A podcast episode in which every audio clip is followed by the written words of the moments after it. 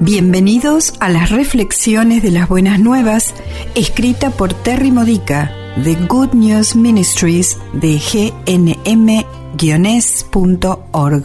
Edificando tu fe para la vida diaria usando las escrituras de la Misa Católica.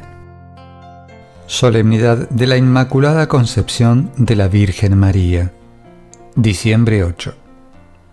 El tema de hoy es Viviendo por la gracia de Dios. La gracia es un don, un don puro. La gracia es el poder de Dios ofrecido gratuitamente para cuando lo necesitamos, sin importar lo que hagamos o dejemos de hacer. Es decisión de Dios. Él la ofrece porque le importamos. Sin embargo, que aprovechemos su gracia depende de nosotros. No podemos pecar y permanecer en estado de gracia no podemos pecar y permanecer con el favor de Dios. La gracia de Dios es necesaria, es un don con propósito. No podemos evitar el pecado a menos que nos apoyemos en el don de la gracia de Dios. María es el ser humano más santo que ha vivido porque estaba llena de gracia, como lo indica la lectura del Evangelio de hoy. Lucas capítulo 1 versículos 26 al 38. Debido a esta plenitud, ella resistió todas las tentaciones para pecar. La tradición nos dice, desde los primeros escritos sobre María, que ella permaneció llena de gracia durante toda su vida, por lo que, con seguridad, nos podemos aferrar al dogma que dice que ella nunca pecó. Jamás. La gracia está disponible para nosotros por causa de Cristo. Él nos dio su Espíritu Santo para que nuestra santidad se active con el poder de Dios por la presencia de Dios y por la verdad de Dios. Si deseamos esto, Él nos favorece con la gracia que necesitamos.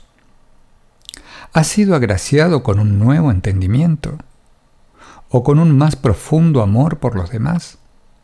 ¿O con mayor pureza de corazón? Esto es evidencia de que has sido favorecido por Dios.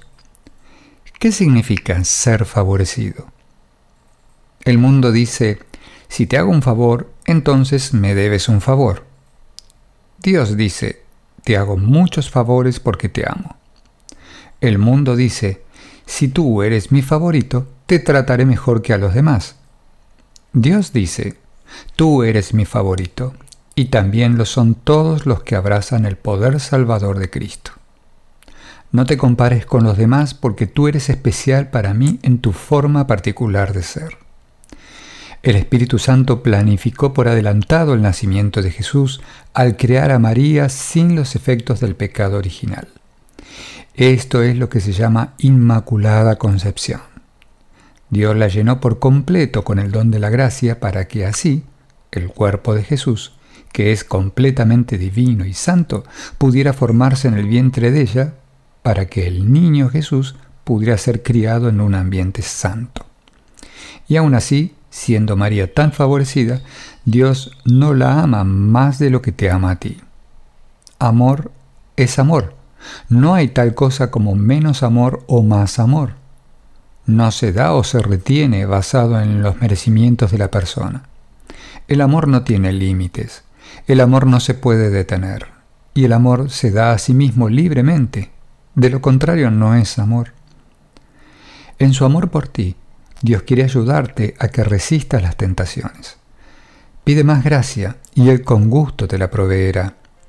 Pero para recibirla tenemos que querer ser santos. Al entregar a Jesús tu deseo de santidad, recibirás la gracia que Él ya te está ofreciendo.